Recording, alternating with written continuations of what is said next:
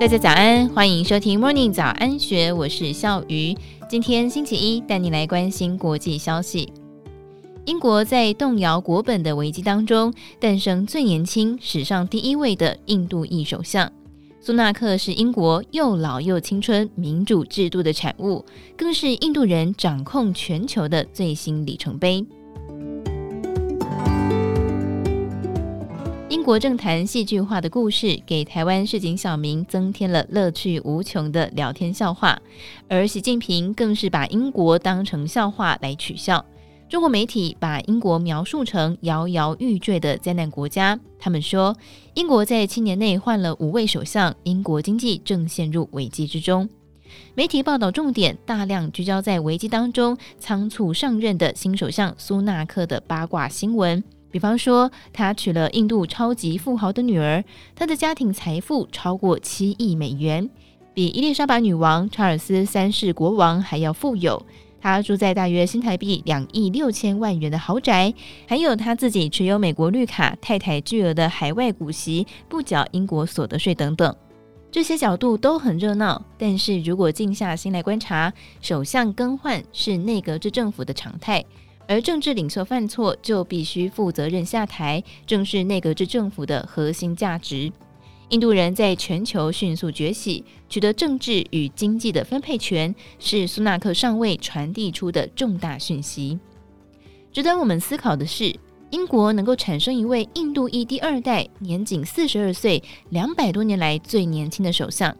就好像台湾人在日本自民党内获得所有的政治家族的支持，出任日本总理，或者也像是台湾选出了越南新住民妈妈所生出的女儿，成为台湾总统。这种在台湾与日本至今都没有办法想象的情节，英国是怎么做到的？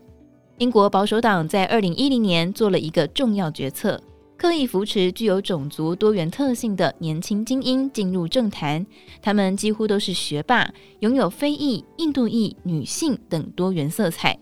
当时三十岁的苏纳克也搭上了这波新政治热潮。初期一边经营他自己的对冲基金，同时进入政府担任助理秘书，跟着老政治家学习。他在二零一五年当选国会议员，正式成为保守党刻意栽培的接班团队成员。这群一九七零、一九八零年代左右出生的政治接班团队，在英国脱欧的过程当中，成为梅伊强生内阁的核心团队。他们有强烈的政治理想，都是支持英国脱欧的铁杆成员，辩论口才都堪称顶尖，同时彼此竞争政治职位也毫不客气。苏纳克虽然年轻，争取上位机会的政治手段跟那群在美国戏骨抢夺 CEO 宝座的印度朋友如出一辙。他先是以强生铁卫队的角色，争取到财政大臣首席秘书职位。随即，在财政大臣贾维德与强生爆发冲突的时候，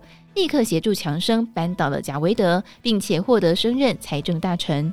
之后，新冠疫情爆发，苏纳克的各种补贴政策大量在媒体曝光，他个人迅速获得极高的知名度，还有国民支持度。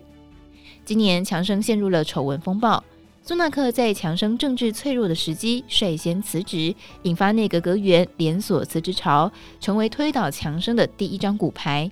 接着，他与特拉斯竞争首相，苏纳克主张增税，特拉斯则是主张减税。后者虽然胜出，但是苏纳克只让特拉斯做了四十五天，就交出了首相官邸钥匙。特拉斯宣布辞职的时候，苏纳克跟强生都在海外度假。强生有意重掌政权，但是苏纳克当仁不让，直接跟强生抢夺保守党国会议员的支持度。短短两天的对决，强生抢输了苏纳克，只好宣布退出。首相的任期短命，国家领导团队不断更换，当然不是一件好事。不过，英国作为全球最老牌的民主国家，在变与不变之间，却展现了值得我们仔细思考、学习的高度政治技巧。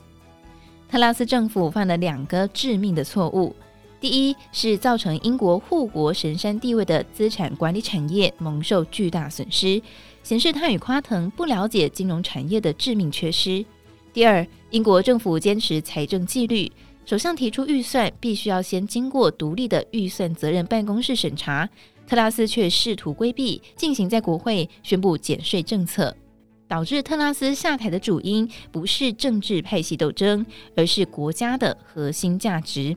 对于核心价值的坚持，是英国政坛不变的天条。另外，一般国家的领导人如果犯错，要赶他下台，往往得付出高昂的代价。